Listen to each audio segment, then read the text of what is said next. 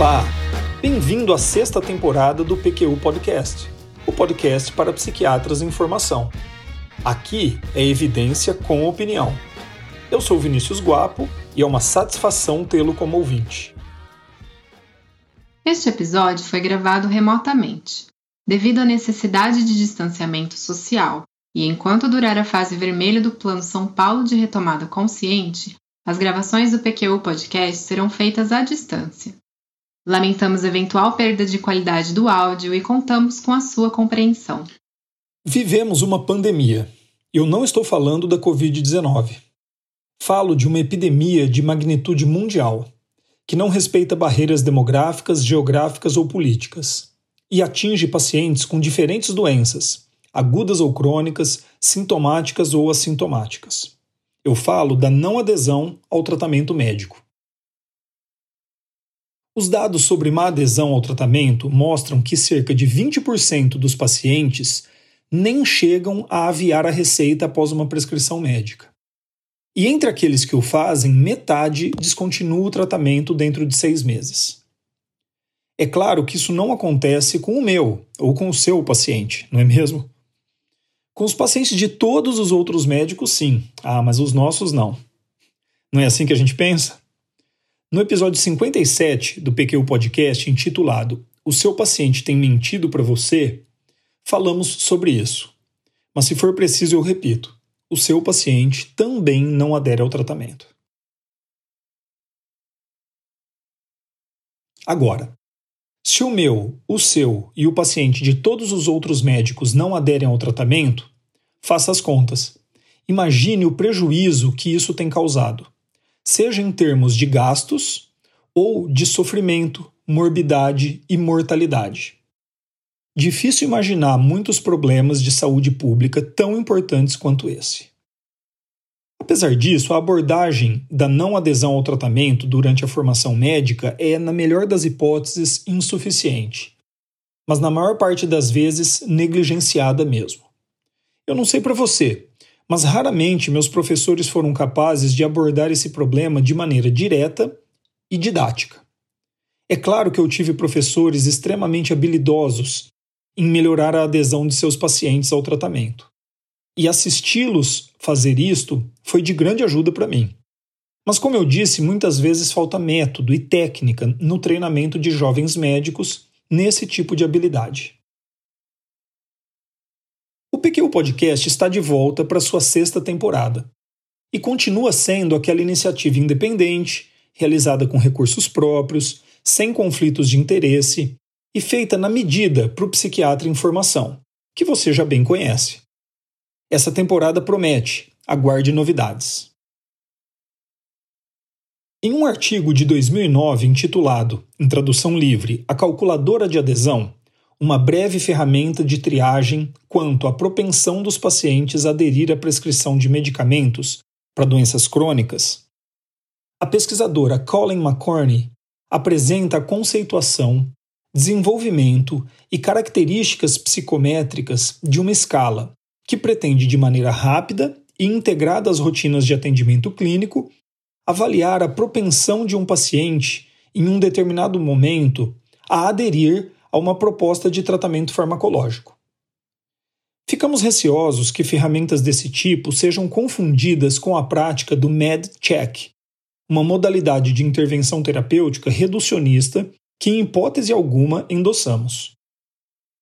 Usar uma escala simples e de utilidade prática inquestionável não quer dizer aderir ao MedCheck, mas confesso que não é comum usarmos ferramentas estruturadas ou semi-estruturadas em nossa prática clínica.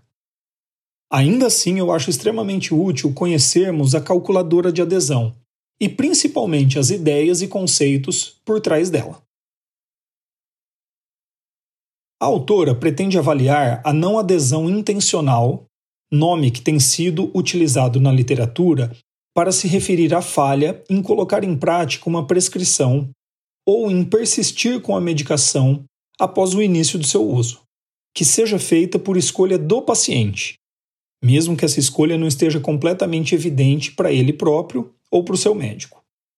Conceitualmente, a calculadora de adesão não avalia a adesão não intencional, aquela falha na adesão episódica e relacionada a esquecimentos e outros motivos corriqueiros. É claro que, como bons observadores de nossos pacientes, sabemos que estes dois tipos de não adesão têm mais pontos de intersecção do que essa classificação sugere. Mas ainda assim, a distinção teórica e didática é útil. Dez princípios guiaram as escolhas que a autora faz na construção de uma ferramenta para avaliação do risco de não adesão ao tratamento. Princípio 1. Pacientes costumeiramente não comunicam suas intenções de adesão ao tratamento a seus médicos. 2. Médicos usualmente assumem que seus pacientes aderem ao tratamento prescrito. Estes dois princípios, ao mesmo tempo, justificam o desenvolvimento de um instrumento para prever e detectar má adesão ao tratamento. E, por outro lado, justifica sua raridade também. 3. Não existe algo como uma personalidade não aderente, ou mesmo um paciente não aderente. 4. Adesão à medicação, em grande medida, não está relacionada à adesão a comportamentos e estilos de vida mais saudáveis. 5. Não existe uma relação consistente entre características demográficas do paciente e adesão ao tratamento. Estes são princípios que desfazem crenças comuns a respeito da não adesão ao tratamento, tirando o foco da pessoa que não adere e, consequentemente, trazendo a responsabilidade da adesão para a relação médico-paciente. Nós gostamos disso. Sobre o item 4 especificamente, um comentário. Entendemos que o que está em jogo ao aderir ou não a uma medicação é diferente do que está em jogo quando o paciente considera promover uma mudança de hábito ou estilo de vida. Mas, apesar de eu conhecer os dados da literatura que mostram pouca correlação entre essas duas coisas, considero que haja algo intrínseco às duas, que eu descreveria como uma disposição em fazer algo a respeito do seu problema. A ser, portanto, ativo na busca de soluções. E isso pode ser útil ao clínico em busca de melhor adesão de seus pacientes. Seguindo com os princípios, 6. Pacientes buscam informações sobre as medicações que lhe foram prescritas e se frustram quando elas não lhes são apresentadas de acordo com suas expectativas. 7. Médicos não se comunicam eficientemente quanto às medicações que prescrevem. Estes dois princípios explicitam o abismo entre a necessidade de informações do paciente e a capacidade de comunicação dos médicos. 8. Tomar uma medicação faz parte de processo decisório e os pacientes são indivíduos ativos nesse processo. 9. Não adesão ao tratamento é um comportamento racional e lógico, baseado nas crenças, assim como nas experiências do paciente a respeito do tratamento, da doença e do prognóstico. Os princípios 8 e 9 resumem os avanços no conhecimento sobre as motivações dos pacientes em aderir ou não a um tratamento. Especificamente sobre a balança entre a percepção de risco e de necessidade no uso de um remédio. E por fim, princípio 10, adesão ou não adesão são mais bem representados por tons de cinza do que por preto e branco. Pacientes aderem a algumas medicações e não a outras. Aderem ao tratamento em um momento de vida e não em outro. Seguem a prescrição de um médico, mas não de outro. Por esse motivo, é inútil tentar identificar e classificar pacientes como aderentes ou não aderentes. O cenário a ser considerado precisa ser mais amplo e mais complexo. Uma revisão da literatura aponta que ao menos três aspectos podem ser preditivos de adesão ao tratamento, levando-se em consideração apenas aí o lado dos pacientes. 1. Um, o que os pacientes pensam a respeito de seu diagnóstico, tratamento e prognóstico. 2. Sua experiência quanto ao diagnóstico que lhes foi dado, tratamento e prognóstico. E 3. Suas capacidades em manter cuidados adequados à saúde. Partir disto, a autora utiliza um modelo hipotético para estimar quais desses aspectos teriam maior impacto na decisão dos pacientes.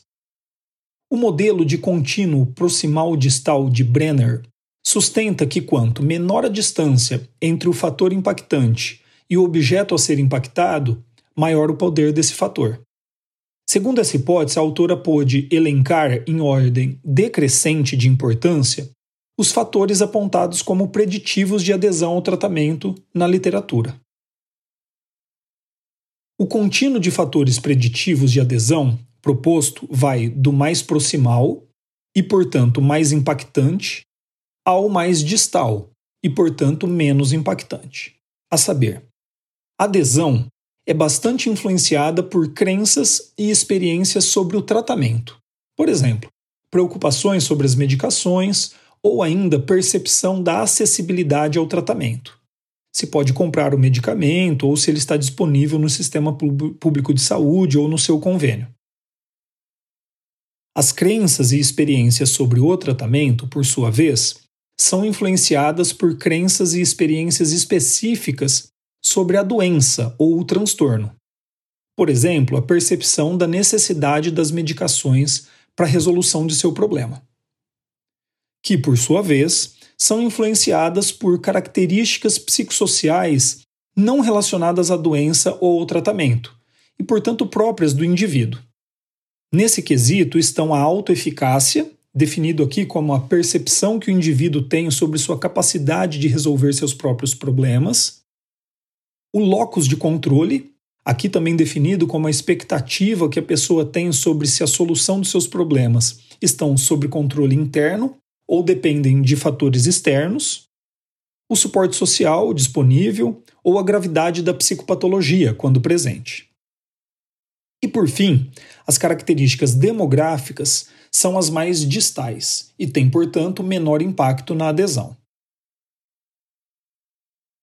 O desenho experimental e metodologia do estudo tem certa complexidade. Eu vou me ater aos pontos mais importantes. Se precisar de detalhes, a referência completa para o artigo você encontra em www.pqpodcast.com.br, na aba referente a esse episódio. Em uma primeira etapa de metodologia qualitativa, a pesquisadora conduziu 13 grupos terapêuticos, que ela denominou grupos foco com 140 pacientes em tratamento de uma condição crônica. Cinco dos grupos com pacientes que seguiam corretamente o tratamento, e oito com pacientes que o haviam interrompido recentemente. Esta foi uma fase de coleta de informações clínicas, organização e priorização dos fatores potencialmente implicados na adesão ao tratamento. A segunda etapa de metodologia quantitativa pode ser dividida em duas fases. A primeira fase, pré-teste, tinha como objetivo determinar que domínios das crenças dos pacientes detinham maior valor preditivo quanto à propensão dos pacientes a aderirem ao tratamento. A fase 2 tinha como objetivo validar os resultados da fase pré-teste. Duas amostras distintas de pacientes foram captadas a partir de um banco de dados online, para uma fase 1 e outro para a fase 2. Em ambas, os pacientes foram classificados em três grupos distintos, de acordo com seu próprio relato. Um, aderentes, aqueles que ainda estavam usando a medicação prescrita. Dois, não aderentes, aqueles que nem aviaram as receitas. E três, os não persistentes, aqueles que começaram a tomar a medicação, mas depois interromperam seu uso. Para a fase 1, 500 participantes era o número desejável e 700 completaram o estudo. Já para a fase 2, 1.200 era o número mínimo e 1.523 completaram o estudo. Medidas para controle e monitoramento de vieses de seleção ou de participação foram tomadas. Muito bem, tudo certo aí? Então vamos adiante. Eu vou descrever agora como a pesquisadora chegou aos itens da calculadora de adesão. O conhecimento proveniente do contato com pacientes nos grupos foco, além de uma revisão na literatura, teórica e empírica sobre o tema, foram base para o desenvolvimento de 120 itens. Fatores proximais foram representados em 44 itens. 13 se referiam a preocupações sobre as medicações, 28 sobre a necessidade percebida das medicações e 3 sobre a disponibilidade percebida da medicação. Fatores intermediários no contínuo distal-proximal foram representados nos restantes 76 itens. 16 a respeito do conhecimento que o paciente tem sobre sua condição e seu tratamento. 4 sobre a percepção do paciente a respeito de sua sensibilidade a efeitos colaterais. 16 referentes à tendência individual do paciente em buscar informações. 14 a respeito da confiança que o paciente demonstra no médico. E 26 referentes à participação do paciente em seu tratamento. Estes elementos passaram por análises psicométricas relacionados à unidimensionalidade, ou seja, a medida em que o item respondido pelo paciente mede apenas um conceito avaliado, consistência interna, o quanto cada item da escala mede o mesmo construto, validade discriminante para grupos conhecidos, que seria em que medida a escala ou cada um de seus itens consegue discriminar grupos mutualmente excludentes, sabidamente diferentes quanto ao construto avaliado. E, finalmente, técnicas de redução de itens. Tudo isso para que, uma vez delimitado os três domínios mais eficientes em predizer adesão, se pudesse selecionar o melhor item para cada um destes domínios. E assim foi feito. Para o domínio preocupações sobre o tratamento e seus efeitos colaterais, o selecionado foi: preocupa-me que a medicação me fará mais mal do que bem. No domínio percepção sobre a necessidade de tratamento, o item escolhido foi: estou convencido ou convencida da importância da medicação prescrita. No domínio percepção da acessibilidade ao tratamento, o item Eu me sinto financeiramente sobrecarregado com as despesas referentes às medicações prescritas foi escolhido. Para cada uma das três asserções, o paciente tem seis opções de resposta. Concordo plenamente, concordo, concordo um pouco. Discordo um pouco, discordo ou discordo completamente. A cereja no bolo foi, a meu ver, o desenvolvimento de um algoritmo para atribuir o peso devido a cada item da escala e ainda criar grupos de risco para não adesão. Pontuação de 0 e 1 um significa baixo risco para problemas de adesão, probabilidade maior que 75% de adesão. Pontuação entre 2 e 7 significa moderado risco para problemas com adesão, probabilidade de adesão entre 32 e 75% pontuação de 8 ou mais significa alto risco de problemas de adesão, portanto menor que 32% de probabilidade de adesão. A sensibilidade foi de 88%, calculada como a porcentagem de pacientes que não aderiram ao tratamento e que foram classificados pela calculadora como de alto ou médio risco para problemas na adesão. A especificidade foi de 59%, calculada como a porcentagem de pacientes que aderiram ao tratamento e que foram classificados como de baixo risco para problemas com adesão. Eu achei bem legal, e você?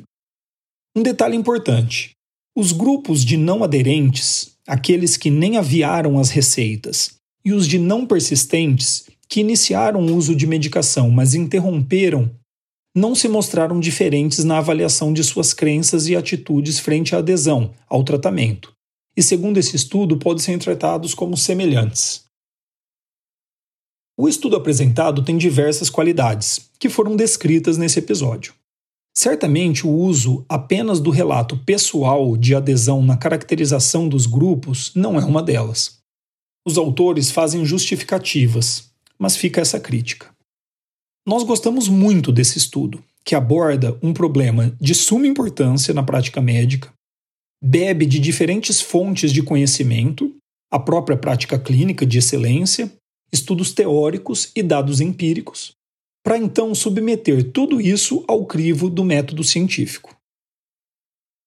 Como eu já disse, não é comum nós utilizarmos escalas em nossas avaliações clínicas.